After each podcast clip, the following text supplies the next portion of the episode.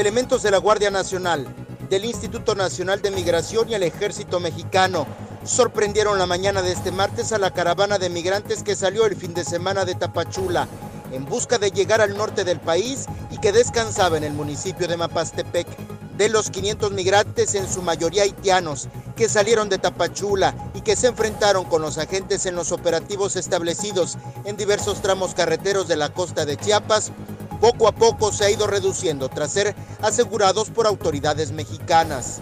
El pasado lunes se montó un fuerte operativo en el tramo carretero cercano al municipio de Mapastepec, en el cruce conocido como Ruiz Cortines, donde los migrantes rompieron tres cercos que instalaron los elementos de la Guardia Nacional con equipos antimotines. Durante su travesía, los migrantes lanzaron piedras y palos a las fuerzas castrenses que intentaron detenerlos a unos 7 kilómetros del municipio de Mapastepec.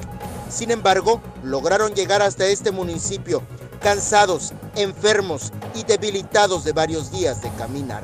Ayer también fueron asegurados unos 120 migrantes, entre ellos niños, núcleos familiares y hombres de distintos países que salieron caminando en caravana el fin de semana pasado.